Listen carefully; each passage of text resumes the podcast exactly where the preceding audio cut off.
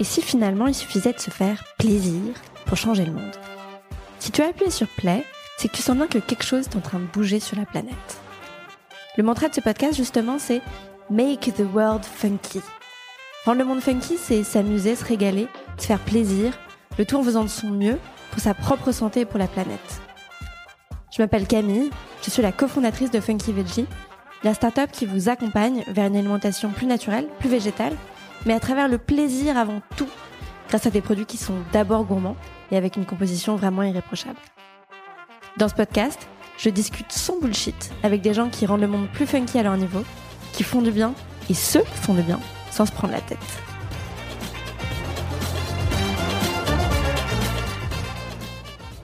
Bonjour, aujourd'hui je suis avec Louise, alias My Better Self, qui est à la fois étudiante et entrepreneur et qui crée beaucoup de contenu pour aider en particulier les femmes à prendre le pouvoir de leur vie. J'espère que ça vous plaira. Hello Louise. Hello Camille. Comment tu te présentes? J'ai toujours du mal euh, parce que je sais jamais si je dois faire une version courte, longue. Enfin, en fait, je trouve que long ça fait pompeux.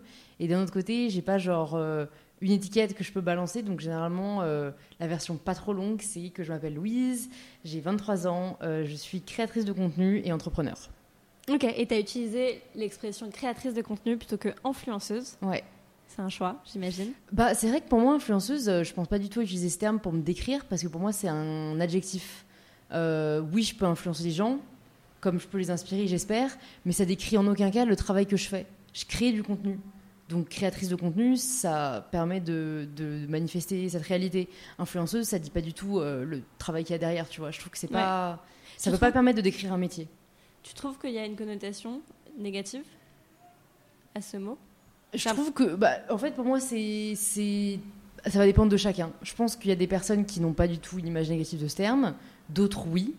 Euh, mais c'est vrai qu'en tout cas, je le trouve réducteur. Ok.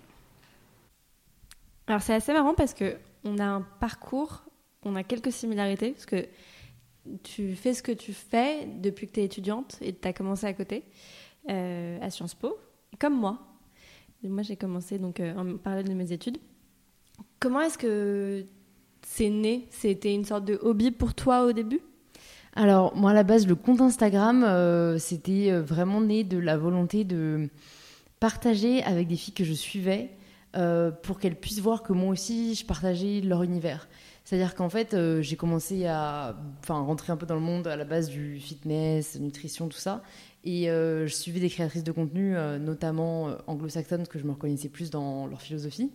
Et en fait, euh, c'est vrai que quand je commentais moi avec mon compte, j'étais un peu, enfin, j'avais l'impression qu'on voyait pas que euh, moi aussi je partageais les mêmes centres d'intérêt qu'elle. Donc j'ai un peu eu envie de créer un compte autour de ça, juste pour qu'elle puisse, enfin, limite pour qu'on puisse devenir potes, enfin, pour vraiment créer des liens avec des personnes qui partageaient les mêmes centres d'intérêt que moi. Donc euh, vraiment, jamais je me suis dit, ok, ma vie ça va être ça. Et c'est marrant parce que j'en parle aujourd'hui avec des amies créatrices de contenu qui ont commencé un peu plus tard que moi. Et généralement, elles, ça va plus être elles se sont mis genre une deadline pour euh, réussir à vivre euh, de leur réseau, par exemple au bout de six mois, un an, deux ans. Euh, moi non du tout, vu que en fait j'étais en, c'était la fin de ma première année. ou de ma deuxième, je sais plus. donc en fait, enfin, je me projetais pas du tout dans la vie professionnelle. Donc voilà, en effet, ça a commencé par passion. Et, je me suis vraiment, vraiment pris au jeu très vite, quoi. Donc je pense que comme j'ai une personnalité très passionnée, je suis rentrée à fond dedans. Et c'était il y a combien de temps que tu as commencé? Bah du coup, c'était il y a 4 ans. C'était euh, juillet 2016, je crois. D'accord. C'est drôle, c'est la date de création de Funky Veggie. Ah ouais, c'est marrant, ouais. Vraiment. Et euh, tu parlais de créatrice de contenu anglo-saxonne. Tu penses à qui en particulier? Alors euh, moi, donc comme j'ai commencé vraiment dans le secteur voilà fitness, food et tout, j'aimais beaucoup des filles qui s'appellent Grace Beverly, euh, qui s'appelait Grace Fit UK maintenant qui a changé en Grace Beverly, elle aussi qui est une femme entrepreneur de mon âge, je trouve très inspirante. Euh, Zana Van euh, il y avait qui d'autre Il y avait Lily Sabri. Enfin, voilà, des, des filles qu'en plus j'ai rencontrées après parce que du coup je suis allée à Londres et, en effet j'ai créé des liens avec ces filles que je suivais, que j'admirais, donc c'était trop cool. et c'est vrai que c'était un message beaucoup plus d'empowerment par rapport aux créatrices de contenu françaises qui, à l'époque, dans, le sport et dans la bouffe, étaient encore malheureusement très culpabilisateurs et très centrés autour de la perte de poids. Parce qu'en effet, tu es très engagée dans pas mal de tes contenus. Euh, tu parles beaucoup de féminisme, tu parles de charge mentale, tu parles de diet culture. C'est quelque chose qui s'est accentué au fur et à mesure, mais qui était là depuis le début? Euh, alors pas tant que ça, non. Au début, j'avais pas du tout conscience, je pense, de la diet culture, vu que j'en étais même euh, très victime, vu que j'ai commencé vraiment en partageant plein de recettes healthy, j'étais à fond dans ce qu'on appelle le clean eating, etc. Donc je pense que c'est un piège dans lequel on peut tomber sur les réseaux sociaux parce que c'est ben, défendu par pas mal de personnes et donc voilà, ça devient vraiment des dogmes presque. Et, donc au début, moi, je partageais sans penser à mal, mais je pense que ça pouvait être un contenu aussi culpabilisateur. Euh, et c'est en suivant, moi, des filles qui m'ont fait réaliser que j'étais peut-être dans un extrême, que non, c'était pas grave de manger du sucre, euh, même s'il était blanc. Euh, enfin voilà, juste ne pas diaboliser des aliments et, ne pas culpabiliser si on n'a pas fait sa séance de sport, etc. Moi, c'est vrai que j'étais vachement, voilà, work hard, mm. no pain, no gain, etc. Et, et c'est à la fois les réseaux sociaux qui m'ont fait tomber dans cet extrême, mais c'est aussi les réseaux sociaux qui m'ont permis d'en sortir parce que je pense que ça dépend vraiment des personnes qu'on suit. C'est pour ça qu'aujourd'hui, je fais aussi beaucoup de sensibilisation sur qui on suit. Et en fait, euh, je dis à mes abonnés, en fait, euh, vous vous rendez peut-être pas compte, mais inconsciemment, les personnes que vous suivez, même si vous avez l'impression qu'elles vous motivent, euh, faites attention vraiment au discours derrière, parce que en fait, ça peut être juste très complexant et culpabilisateur. Comment tu t'es rendu compte que c'était un piège cette, C'est un peu de l'orthorexie, non? Ouais, c'est un, peu, un peu le terme qu'ils ont donné à cet écueil bah déjà, mes, mes, proches me disaient euh, que j'étais très mince. Euh, moi, je voulais pas l'entendre parce que je pensais que j'étais fit. Euh, c'est pour ça que j'étais pas anorexique parce que c'était pas un désir de ma part d'être mince, mais j'étais très très mince. je pense que c'est vraiment ouais le fait de lire des témoignages de filles qui décrivaient ma réalité, sauf qu'elles, elles disaient que ça était comme ça avant. donc tu vois, elles disaient vraiment, je passais mes journées à euh, réfléchir à quel être mon prochain repas. Euh, euh, je refusais les gâteaux de ma grand-mère. Je, je, culpabilisais dès que je faisais pas une séance de sport. Et c'était exactement moi l'écueil dans lequel j'étais. Et après, elle disait voilà, qu'elle sentait beaucoup mieux aujourd'hui, qu'elle avait trouvé un équilibre. Et, mm. et, donc, en fait, ça a vraiment influencé ma, ma, façon de penser. Et, et c'est vrai qu'avec le recul, je me rends compte que j'ai de la chance parce que ça n'a vraiment pas duré longtemps cette période. Alors que j'ai des filles qui m'écrivent, tu vois, elles deviennent mamans et elles me disent, euh, ben, c'est à la fois de te suivre euh, et d'avoir eu des enfants qui m'a fait réaliser que euh, mm. c'était pas une vie et tout. Et moi, au final, ça a duré à peu près qu'un an, tu vois, cette période. Et tu t'en es sorti, enfin, tu t'en es sorti. Tu... Le côté thérapeutique, pour toi, il est venu des réseaux sociaux principalement. Est-ce que tu as aussi cherché de l'aide ailleurs?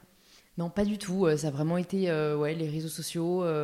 je... Ben, en fait, je ne ressentais pas le besoin d'avoir de l'aide. Je pense pas d'ailleurs que j'en avais besoin. Enfin, en tout cas, moi, ça a été suffisant la prise de conscience. Parfois, ça l'est pas, et à ce moment-là, c'est parce que c'est un, mal plus profond. Moi, la prise de conscience a été suffisante, et après, ça s'est fait au fur et à mesure, tu vois. C'est pas du jour au lendemain, boum, euh, c'est bon, je peux mm. m'enfiler un fond dans le chocolat, tu vois. C'était euh, petit à petit. Euh, aussi, voilà, j'ai suivi les personnes que, enfin, j'ai changé les personnes que je suivais, j'ai changé mes objectifs par rapport au sport. J'ai commencé à faire du sport pour me sentir bien et pas pour avoir un certain physique.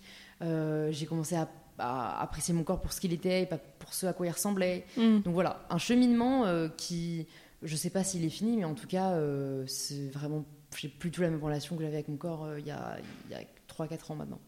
Mais c'est clair que la prise de conscience, c'est la première et la plus importante des étapes. Et qui en elle-même est déjà thérapeutique. Juste voir qu'il y a un enjeu, un souci, mm. ça, ça le ça permet que ça ne devienne pas plus gros en fait. Ouais, ouais, je pense qu'en fait, il faut vraiment que ça doit venir aussi, je pense, des bonnes personnes parce que, mm. enfin voilà, mes parents ils m'engueulaient parce que je mangeais pas, mais bon, ils m'engueulaient avant parce que je mangeais trop. Donc tu vois, ça, ça c'est pas, euh, ça mm. n'aide pas. J'étais hermétique, mais par des filles que j'appréciais, que j'admirais, euh, qui employaient des termes qui me parlaient. Là, ça fait son petit bout de chemin, tu vois. Je pense que. Et j'imagine que c'est pas un process qui est parfait. Que tu as, as, des moments où peut-être que tu as des, des, des pensées euh, pas forcément toujours hyper positives sur, euh, je sais pas, euh, ton alimentation, ton corps, mm. comme tout le monde. Ouais, ouais, mais franchement, enfin, en tout cas, par rapport à mon corps, presque plus. Enfin, je, je pense que c'est tellement devenu un combat et j'ai tellement envie que les personnes qui me suivent se sentent bien.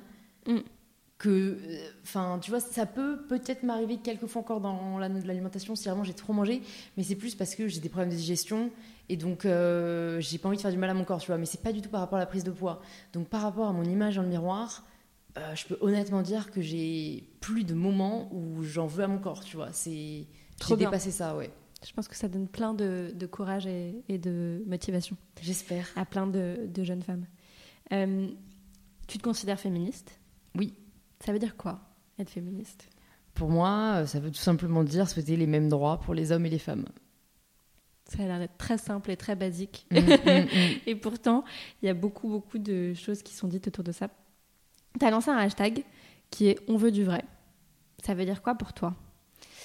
En fait, On veut du vrai, donc c'est né à la base euh, parce que euh, j'ai été désinvitée d'un voyage de presse pour avoir posé avec une amie qui faisait du 52.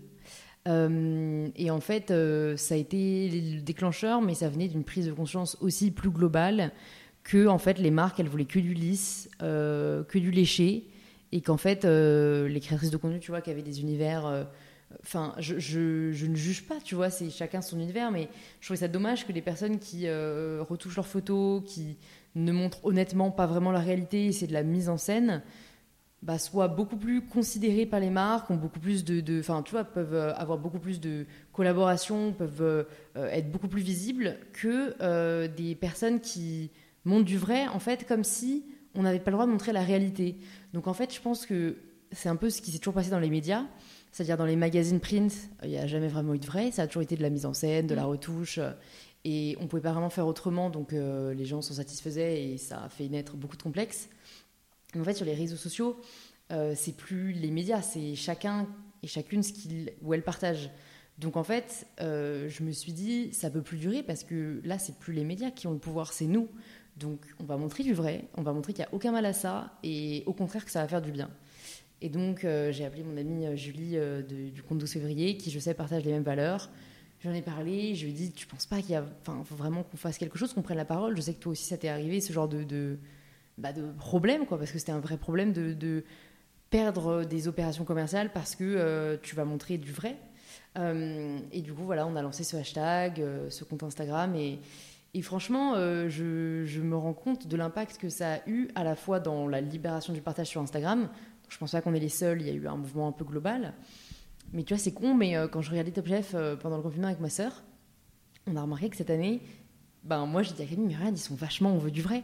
Genre, cette année, ils ont montré, je sais pas si t'as regardé, mais les coulisses, quand Mallory est parti, ils sont allés le poursuivre, les trucs qu'on montrait jamais avant, tu mmh. vois. Là, ils me commencent à montrer les coulisses et je me dis, je pense vraiment, j'espère qu'on a participé à cette espèce de mouvement euh, de d'enlever les rideaux, quoi. Ouais. Et... ouais, et puis je pense que de manière générale, les médias traditionnels, et tu parlais des magazines en particulier, sont tellement en retard mm. sur les manières de penser. Enfin, moi aujourd'hui, quand j'achète un magazine féminin, parce que parfois je le fais pour voir, faire un peu de veille, regarder ce qui se passe dans le monde et comment les gens, comment les femmes considèrent la société à travers ce genre de magazine, je suis toujours atterrée en me disant, mm. mais putain tu peux avoir une page parfois sur euh, euh, un truc euh, sur l'empowerment féminin, féminin et la page de pub en face, c'est le message inverse. Donc c'est sûr que pour se renouveler, à mon avis, ils regardent beaucoup ce qui se font sur les réseaux sociaux et, mm, mm. et que tu as contribué à ça, ouais. J'espère. Et d'ailleurs, ce qui est génial, je pense, c'est que toi, et il y a tout un mouvement autour de ça aussi, tu pointes du doigt certaines choses qu'on a internalisées et qu'on qu'on n'a jamais forcément réalisées. Typiquement la diet culture, euh, je pense que particulièrement en tant que femme, on est assez victime de ça. Euh, et pourtant, s'il n'y avait pas eu de mots mis dessus, je pense pas qu'on en aurait euh, vraiment pris conscience. Et je parle de diet culture, mais il y a énormément de choses qui sont véhiculées par les médias et, depuis qu'on est bébé qui font que les femmes en particulier, on internalise pas mal d'injonctions sans même s'en rendre compte. Donc si on parle de la diet culture, c'est quoi mm. Et comment on dépasse ça Et comment est-ce qu'on essaie de reprogrammer son cerveau face à toutes ces injonctions qu'on a internalisées? Alors la diet culture, euh, c'est euh, euh, le fait d'avoir vraiment intériorisé le fait que la femme doit être la plus mince possible. Si on essaie de faire simple, parce qu'il n'y a pas de définition, je pense, exacte, c'est un concept. Ouais. Mais c'est vraiment euh, tout, ce qui va, euh, tout ce qui va nous pousser à diaboliser la, nourriture. Euh, le fait qu'on va culpabiliser après avoir mangé un fondant de chocolat, alors que, enfin, on devrait pas, tu vois, l'alimentation, mm. c'est un plaisir. C'est c'est le fait que un peu des choix soient influencés par cette diet culture. Et, et ce que je trouve assez dingue, en effet, c'est que ce soit pour la, enfin, la plupart du temps très inconscient.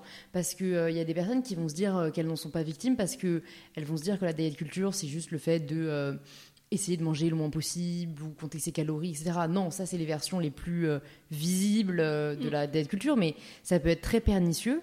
Euh, comme je sais qu'il y a un exemple qui avait pas mal parlé dans la vidéo que j'ai faite sur la question, le fait qu'on va féliciter, féliciter une amie qui a perdu du poids. Quand mm. on va lui dire ah putain t'as minci, t'es trop belle et tout, bah, en fait, ça, c'est de la diet culture. Parce qu'en fait, pourquoi on féliciterait quelqu'un qui a perdu du poids C'est pas une réussite de perdre du poids et c'est pas un échec de prendre du poids. Mais c'est ça la diet culture. C'est faire croire à la femme que son but dans la vie, c'est d'être la plus mince possible. Ouais. La valeur, en fait, d'une personne est en partie indexée sur son poids. Voilà. Et sur son apparence physique euh, plus globalement. Mm. Est-ce que ça veut dire que vouloir perdre du poids, c'est forcément être victime de cette diet culture ou est-ce qu'on peut le faire aussi par amour de son corps? Je pense qu'on peut le faire par amour de son corps, mais que la frontière est très très fine et que honnêtement, 90% des femmes qui veulent perdre du poids, c'est parce qu'elles sont victimes de la diet culture.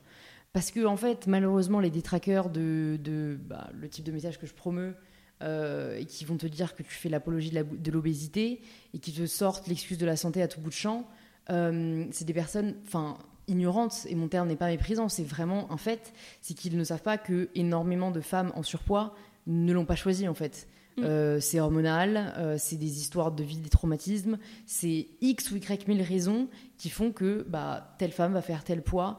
Et d'ailleurs, il y en a qui sont en très bonne santé, parfois en bien meilleure santé que des personnes trop fines, sauf qu'on n'en parle pas parce que bah, être mince, c'est stylé. Euh, donc on peut le faire par amour de soi, mais je pense vraiment que la frontière est fine et que et qu'on peut apprendre à réaliser que, bah, en fait, si on arrive à réaliser que notre valeur ne dépend pas de notre poids, on va très certainement pas chercher à perdre du poids, en fait. Mm. À part si on est dans une situation voilà, de maladie extrême et que c'est nécessaire pour la santé. Mais en fait, je trouve ça même dommage de, rappeler ça parce qu'en fait, c'est tellement des cas minimes. Mm-hmm. Là, on parle. Enfin, moi, je connais très peu de femmes qui n'ont pas, au moment de leur vie, cherché à perdre du poids. Alors que Dieu sait qu'elles n'en avaient pas besoin. Mm. Enfin, tu vois, je sais pas toi, mais moi, je cherchais pas du ah poids alors que j'ai jamais été en surpoids, tu vois. Mm. Est-ce qu'il il euh, y a d'autres comptes Insta ou autres qui t'inspirent dans ce mouvement-là pour essayer de, de, mm. combattre nos croyances limitantes Tout à fait. Alors, euh, bon, bah, encore une fois, ce sera des comptes anglo-saxons euh, parce que je, je trouve qu'ils ont un train d'avance sur nous et que c'est eux qui m'ont le plus inspiré. J'aime beaucoup Jamila Jamil. Euh, qui est une activiste, euh, aussi actrice d'ailleurs euh, en Angleterre. Et qui joue dans la meilleure série du monde. D'accord. J'ai jamais regardé. Ah, mais c'est excellent. Ok. Très, très mais en tout cas, cette femme est extraordinaire et, et elle a un compte qui s'appelle Highway comme euh, je, pèse. Et en gros, c'était un peu l'idée de montrer qu'on on pèse plus que son poids, on pèse bien d'autres choses. Et en gros, euh, c'est un compte hyper éducatif, je trouve, mais sur tellement de sujets, sur le poids, sur les droits des minorités, sur euh, l'inclusivité, enfin, vraiment très inspirant. Body Posy Panda est très, très, enfin, incroyable aussi. Et vraiment met le doigt sur des mots. Enfin, je trouve que toutes ces personnes-là ont vraiment beaucoup de choses à nous apprendre. J'aime beaucoup The Birds Papaya aussi. Euh, donc voilà, c'est vraiment 3-4 comptes que j'aime beaucoup. Trop bien. Et tu as décidé récemment de lancer ta marque. Tu peux nous la présenter? Ouais, alors du coup, ça fait déjà un an. mais euh, en effet. Un an sur euh, quatre. Un an sur quatre, ouais, c'est clair. Et surtout, bon, bah, on ne sait pas combien il y a encore à venir, mais en fait, ça faisait, bon, ça fait déjà longtemps que je trouve qu'il n'y a pas de sous-vêtements qui soient à la fois déjà juste beaux et confortables. Quand par miracle, ils sont beaux et confortables, ils sont très rarement éthiques parce que mm. autant dans le maillot de bain, il y a pas mal d'initiatives qui se font avec des filets de pêche recyclés, avec des bouteilles euh, plastiques recyclées, autant dans la lingerie, euh, c'est du polyester, c'est du coton et d'autres matières très polluantes. Euh, et quand par miracle, les vêtements sont beaux, esthétiques et éthiques, ils sont rarement inclusifs parce que c'est une réalité, la mode responsable, généralement, elle s'adresse pas aux grandes tailles. Et donc je me suis dit, enfin en fait à un moment, je, je me suis dit, si personne le fait, il faut vraiment que je le fasse. Et je me suis censurée pendant au moins un ou deux ans parce que euh, bah, Sciences Po, on apprend beaucoup de choses, mais on n'apprend pas à faire des vêtements. Euh, donc j'étais là, bah, je peux pas en fait créer de marque, je suis pas du tout styliste, je suis pas designer. Et en fait, au bout d'un moment, je, je, pense que je suis quelqu'un qui a tellement besoin d'avoir des nouveaux projets que euh, j'avais besoin d'avoir un nouveau projet. tu vois, l'année dernière, j'avais bah, Insta, j'avais YouTube, j'avais le podcast, euh, j'avais écrit Girls in Bees, mais je me suis vraiment dit, j'espère déjà que ça, ça va canaliser mon énergie. Et en plus que c'est vraiment un projet qui a énormément de sens et que j'ai envie de voir euh, advenir. Donc si personne ne l'a fait jusqu'ici, ben, je vais le faire. Et euh, c'est sur quoi je travaille du coup depuis plus d'un an. Là, t'en es où?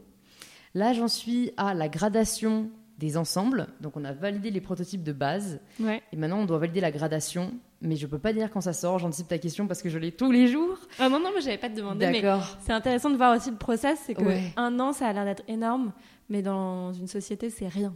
Ouais, c'est clair. Bah, en fait, malheureusement, je suis très impatiente. Tu vois, à la base, je voulais lancer. Enfin, donc j'ai commencé à travailler dessus en août 2019 et je voulais lancer en décembre 2019.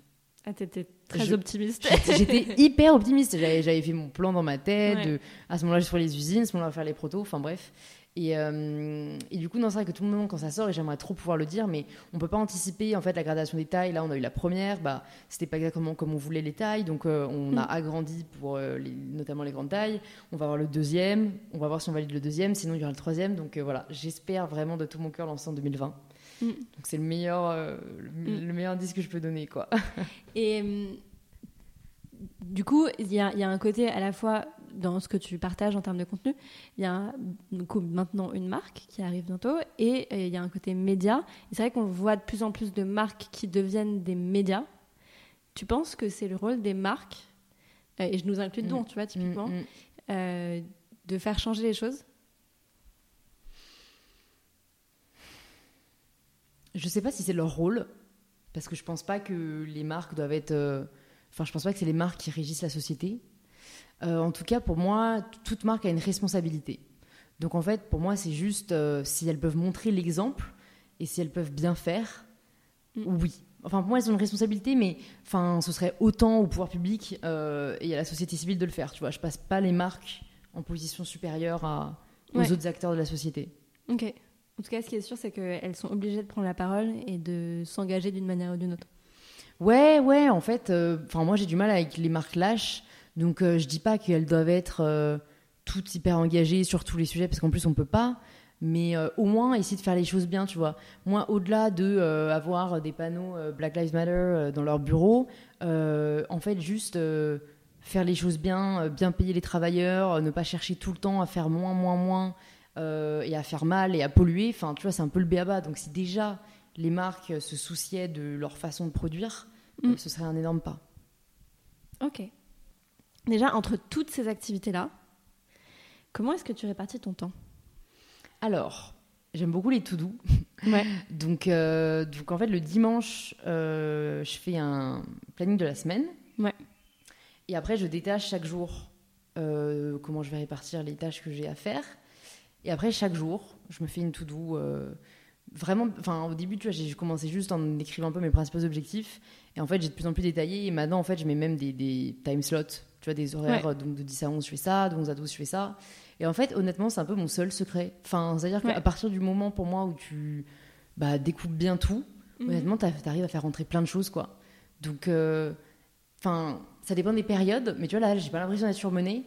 Après, bon, bah, je termine Sciences Po cette année, donc c'est toujours différent quand j'ai les cours. Tu vois, l'année dernière, j'étais en Master 1, donc c'était vraiment chaud. Là, je sentais que c'était vraiment dur. J'ai une bras droit qui me rejoint aussi euh, là à la rentrée, donc je pense que ça va bien m'aider. Mais euh, c'est vrai que euh, moi, j'ai pas l'impression de faire tant que ça, tu vois. Mm. Je pense que la productivité entraîne la productivité. Et t'arrives à déconnecter? Non. non, franchement, ça c'est. Euh, je cherche, hein. Je cherche, tu vois, je me suis mise à la méditation, ça fait déjà plus de deux mois. Ouais. Mais bon, pour l'instant, enfin, je sais que ça va m'aider au long terme, tu vois, donc je persévère, mais ça m'a pas changé la vie pour l'instant. Et non, j'arrive pas à déconnecter. C'est un truc. je... Quand je fais du sport, un peu, enfin même beaucoup, donc ça m'aide de fou et c'est pour ça que je sacrifie pas euh, ce temps-là.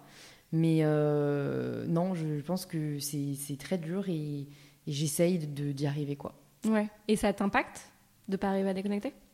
Je pense. Ouais. Je pense pas hyper consciemment, mais euh, mais ça, enfin, j'ai un peu toujours l'impression que je suis en retard, tu vois. Enfin, je le suis mmh. d'ailleurs toujours et c'est un peu dur. Toujours, toujours l'impression que, enfin voilà, je pense que j'ai un stress intérieur Mm. hyper fort.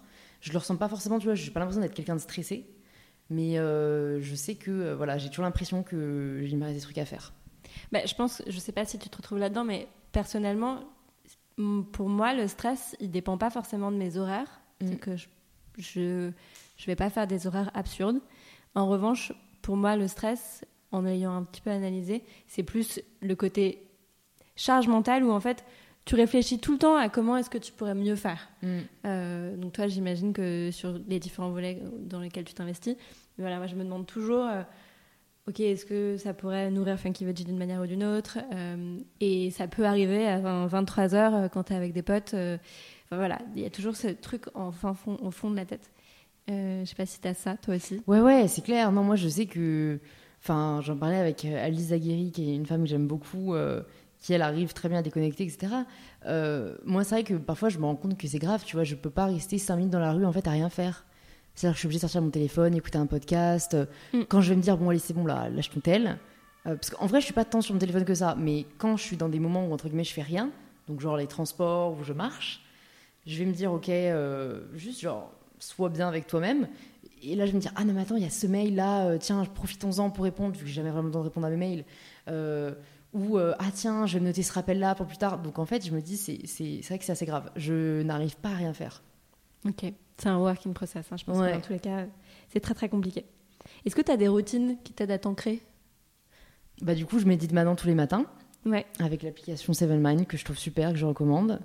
Euh, je m'étire parfois un peu, ça m'aide de, de- Enfin, comme je disais, j'ai pas mal de problèmes de digestion, du coup, euh, ouais, un bon stretching le matin, je remarque que ça m'aide.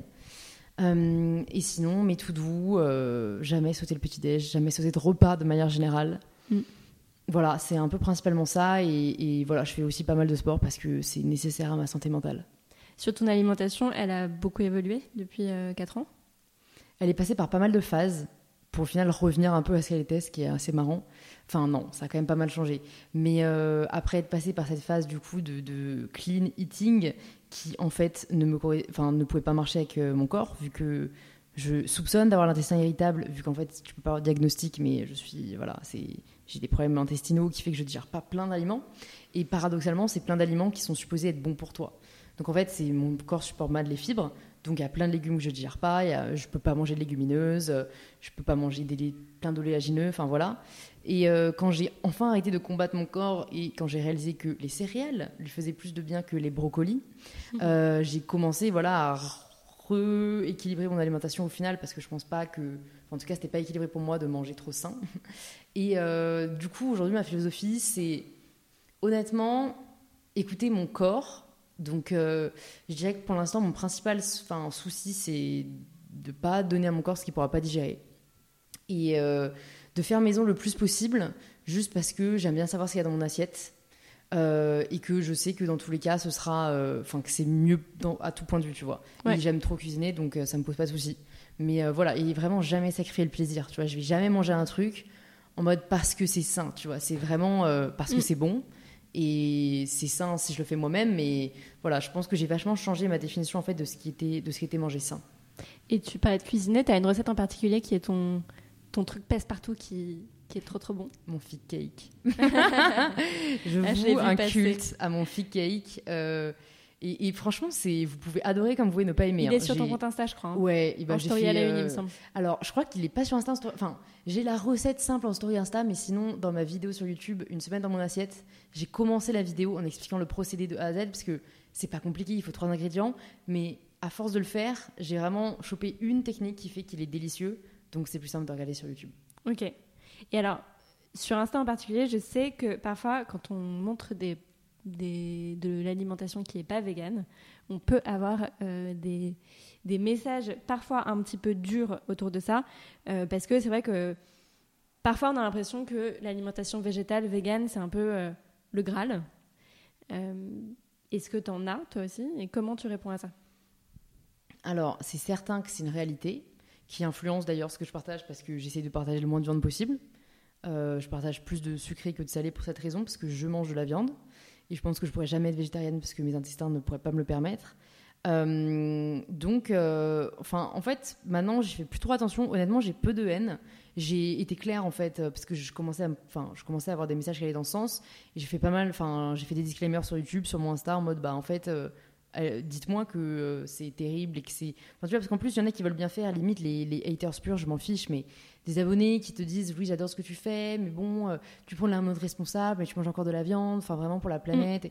Et, ça me fait la peine, mais en fait, je leur dis, les filles, moi, je, une alimentation végétarienne, j'ai essayé. En fait, je passe ma journée à me tordre le ventre. Donc, je vais pas aller contre mon corps, quoi. Donc voilà, moi, je trouve ça très bien d'avoir des convictions. Euh, mais je trouve ça bien euh, aussi qu'on soit ouvert d'esprit et qu'on respecte les choix de chacun parce qu'en fait on connaît pas l'histoire de tout le monde, euh, on connaît pas la santé de chacun et on peut pas adopter, on peut pas dire qu'un régime alimentaire, au-delà d'un régime pur, hein, juste un mode d'alimentation, soit meilleur qu'un autre parce que c'est très personnel. Ouais, et j'invite vraiment tout, le monde à toujours tester et à partir de soi. personnellement, j'ai été végane pendant deux ans. J'ai une maladie auto-immune. Donc, comme toi, j'ai mm. un intestin très très sensible et différents enjeux liés à ma maladie euh, de la thyroïde. Et, euh, et, je ne le suis plus. Et pourtant, je considère que on doit tous aller vers une alimentation qui est davantage naturelle, davantage végétale. Et c'est ça la mission de Funky Veggie, c'est de le rendre le plus accessible possible. Mais c'est pas, euh, c'est pas l'opposé en fait, c'est pas inconciliable. Mm. et on peut tout à fait promouvoir et vouloir de manière générale que au global, tout le monde aille vers plus de naturel et de végétal, et en même temps euh, respecter son corps et ses besoins mm. et les honorer. Donc euh, je pense que c'est hyper important, même si je le répète souvent. cool, merci beaucoup Louise. Bah, merci à toi Camille et merci à toutes les personnes qui nous ont écoutés. J'espère que ça a pu euh, vous aider un petit peu. yes. On peut te retrouver sur ton compte Insta, donc My Better Self. Voilà, sur YouTube, My Better Self aussi, et mon podcast, c'est In Power Podcast. Merci beaucoup pour votre écoute. J'espère que ça vous a plu. N'hésitez pas à nous envoyer un petit MP sur Insta, funky-veggie. Mon compte perso, c'est Camille Azou. Euh, et euh, vous pouvez aussi mettre un petit avis. Comme ça, on saura ce que vous en pensez et ça permet à davantage de personnes de connaître ce podcast. Merci beaucoup. Au revoir.